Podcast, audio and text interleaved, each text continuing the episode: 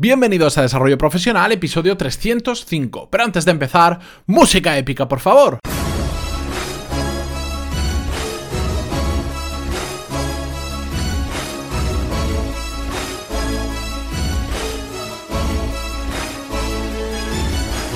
Muy buenos días a todos y bienvenidos una semana más, un lunes más, un episodio más a Desarrollo Profesional, el podcast donde ya sabéis que hablamos sobre todas las técnicas, habilidades, estrategias y trucos necesarios para mejorar cada día en nuestro trabajo. Antes de comenzar con el episodio de hoy, dejadme que os recuerde que a todos aquellos que os queréis diferenciar del resto de personas que tienen exactamente la misma titulación que vosotros y queréis llegar a mejores puestos en vuestro trabajo, en pantaloni.es tenéis el MBA triple A, porque es un MBA asequible, un MBA que va al grano y que además es aplicable y que hasta el 1 de marzo, mejor dicho, hasta el 28 de febrero exactamente, cuesta 15 euros al mes y a partir de ahí va a costar 25 euros al Así que si queréis disfrutar del precio mm, reducido, el de 15 euros, durante el resto de vuestra vida, tenéis que apuntaros hasta el día 28 de febrero. Justo el 1 de marzo ya tendrá el nuevo precio,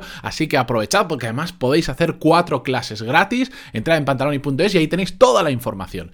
Dicho todo esto, hoy os voy a traer un episodio diferente. Hoy me apetecía muchísimo contaros el tema que tengo apuntado para hoy, pero en modo historia. Y os voy a contar una pequeña historia de una experiencia profesional que tuve hace unos años y que creo que os va a servir a todos vosotros porque seguro, estoy segurísimo, que os habéis enfrentado a este mismo problema en otras ocasiones. Bien, os lo cuento brevemente y no sé cuán largo va a salir este episodio, ya sabéis que intento hacer los cortes y al final me lío. Bien, hace unos años ya sabéis que yo llevaba la expansión de una cadena de restaurantes y cuando hacíamos una nueva apertura, esto conllevaba una serie de procesos desde mm, empezar a buscar el local, firmar todos los contratos, diseño del arquitecto, construcción, maquinarias, eh, organizar la plantilla, contrataciones, formación y un largo etcétera de tareas que habían que hacer. Bien, en todo este proceso había un proveedor que no voy a decir qué nos proveía porque si no va a ser muy evidente y creo que tampoco aporta información de valor para vosotros, que eh, era un, un, embudo dentro de la cadena, no porque lo hiciera mal per se, sino porque hasta que esa persona no entregara lo que tenía que entregar, mm, el resto no podían avanzar, ¿de acuerdo? Bueno, esto realmente dentro de todo ese proceso que os he comentado, hay muchos oficios, hay muchos proveedores que son exactamente embudos, porque hasta que no terminan no se puede continuar con otras cosas, ¿de acuerdo?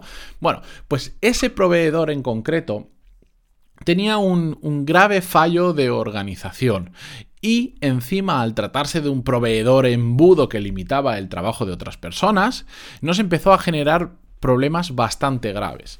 Y el problema que nos generaba principalmente a nosotros, a los que nos dedicamos a organizar el proyecto y a ejecutarlo, a hacer que todo se llevara a cabo bien y en las fechas previstas, porque cuando vas a abrir un negocio de este estilo, eh, te marcas una fecha prevista, y es muy importante cumplirla porque eh, todos los cálculos se hacen conforme a esa fecha. Ya estarás pagando alquiler, ya estarás pagando a un personal que estará cobrando su sueldo, aunque no tenga que trabajar porque el restaurante en este caso no está abierto, y otros tipos de gastos que se dan, o por ejemplo, porque te llega toda la maquinaria, te llega toda eh, la parte de alimentación que se pone mala, eh, así que hay que ser muy cuidadoso con cumplir las fechas. Bueno, todo este entorno genera bastante tensión. Todos los proveedores y nosotros también como encargados de los proyectos vamos con bastante tensión. Los plazos suelen ser muy ajustados porque todo el mundo quiere abrir cuanto antes para empezar a facturar cuanto antes. Y hay un cierto... Eh, entra un cierto modo de locura de todo el mundo ir corriendo a lo loco. Pero eso no puede justificar los errores de los que vamos a hablar hoy.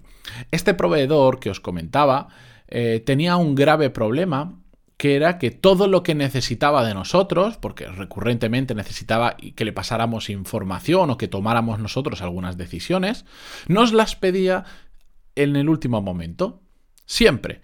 Y para esa persona todo era absolutamente urgente. Y nos llamaba por teléfono y en una situación de, estrés y, y, de velocidad y de exigencias, bueno, yo entiendo que la gente se pone muy nerviosa y las llamadas por teléfono no eran amistosas, eran normalmente gritando, necesito esto urgente, ya, ya, ya, ya, ya, es que me estáis retrasando y tal y cual. Entiendo por la situación, pero bueno, al final todo eso también te termina calentando un poco, sobre todo cuando solo te llamaban para urgencias. Igual estabas un mes sin recibir una llamada, pero al día 31 te llamaban y te decían, esto lo necesito para ya, deja de hacer todo lo que tengas y envíame esto ya porque en una hora tengo que estar en tal sitio presentando tal documentación. Claro, esto eh, una vez lo hace sin problema. Dos veces lo hace sin problema. Pero la tercera te empiezas a plantear de que algo no está funcionando bien. Cuando todo lo que me pides es urgente, nosotros empezamos a sacar la conclusión de que había un problema de fondo. Y al final, eh, con mis compañeros, lo que nos dimos cuenta es que esta persona era extremadamente desorganizada y hacía que el resto de personas también lo fueran. ¿Por qué? Porque al final yo tenía que dejar, yo y mis compañeros teníamos que dejar todo lo que estábamos haciendo para solucionar esa urgencia, porque si te dicen en una hora tengo que presentar este papel en el ayuntamiento, por ejemplo, y o me dais esta información o no puedo presentar el papel y si no lo presento los plazos se pueden alargar dos semanas o un mes, claro, dejas de hacer absolutamente todo lo que estés haciendo por más importante que sea. Nos hemos llegado a levantar e irnos de reuniones con posibles clientes, incluso con nuestros jefes y dueños de la empresa para poder, eh, digamos, solucionar esas urgencias. ¿Qué pasa con esto? Que al final destrozaba también nuestra productividad. Mm, en determinados momentos y durante la fase del proyecto que yo sabía que tenía que estar en contacto con este proveedor, planificar una agenda era extremadamente complicado porque yo me podía planificar lo que quisiera y mis compañeros igual, que llegaba esta persona con sus urgencias y nos destrozaba la agenda, era como poner una granada en la mesa que iba a explotar en segundos, pues eso hacía con nuestra agenda exactamente. Y tomamos una decisión que al principio fue bastante dura y tuvimos bastantes enfados con ese proveedor por nuestra decisión, pero que a la larga se demostró que funcionaba mucho mejor y más a la larga dejamos de trabajar con ese proveedor porque no terminaba de entender nuestra forma, entre comillas, lógica de trabajar. Y lo que le dijimos fue una frase que resumía todo este problema y que, por cierto, la habréis podido ver en el título. Y es que le dijimos, disculpa, pero tu falta de organización no es mi urgencia. Porque lo que pasaba detrás de todo esto es que realmente eran cosas urgentes porque esa persona no había sabido prever todo lo que hacía falta para completar esa tarea. Entonces, cuando ya veía que se le acababa el tiempo, cuando le pillaba el toro, por decirlo de alguna forma, pues era cuando nos necesitaba y quería que le pasábamos todo urgente. Esa misma documentación que nos pedía de hoy para hoy, para dentro de una hora, nos la podía haber pedido hace un mes, hace dos semanas, hace una semana o hace tres meses, si le daba la gana pero como no era una persona organizada, todo lo necesitaba para allá porque iba, mm, digamos, apagando fuegos constantemente. Y claro, esto generaba que nosotros tuviéramos que también estar apagando fuegos, pero sobre todo generaba una, situación de tensión muy grande entre cliente y proveedor. Nosotros éramos el cliente, eh, esa persona era el proveedor. Y bueno, durante un tiempo le estuvimos repitiendo esta frase hasta la saciedad, incluso algunas de las cosas que esa persona marcaba como urgentes, nosotros dejamos de hacerlas o se las pasábamos fuera de plazo casi intencionadamente, simplemente para que se diera cuenta de que así no podía funcionar. Y tuvimos que sacrificar mm, determinados plazos y determinados tiempos solo para hacerle entender a esta persona que no podía seguir funcionando así empezó a entenderlo cuando vio que al final dejábamos de, estar a su servicio para sus urgencias, pero a lo largo del tiempo, pues esta persona era su forma de trabajar y también nosotros nos dimos cuenta que no tenemos por qué estar educando a nadie a que sea organizado y a que no nos maree de esa forma, porque en este caso, mundo laboral, simplemente cambiamos de proveedor y, y, empezamos a trabajar con uno que lo tenía todo mucho más claro y desde el día cero te decía, me va a hacer falta esto, esto, esto, esto. Evidentemente siempre pueden salir imprevistos y cuando hay un imprevisto y te piden una urgencia, no pasa absolutamente nada, pero no se puede convertir en lo más habitual, en la regla de siempre de todo es urgente. Así que si tenéis un compañero, un jefe, o un proveedor o quien sea que le pasa esto exactamente y es un problema de organización, ya lo sabéis.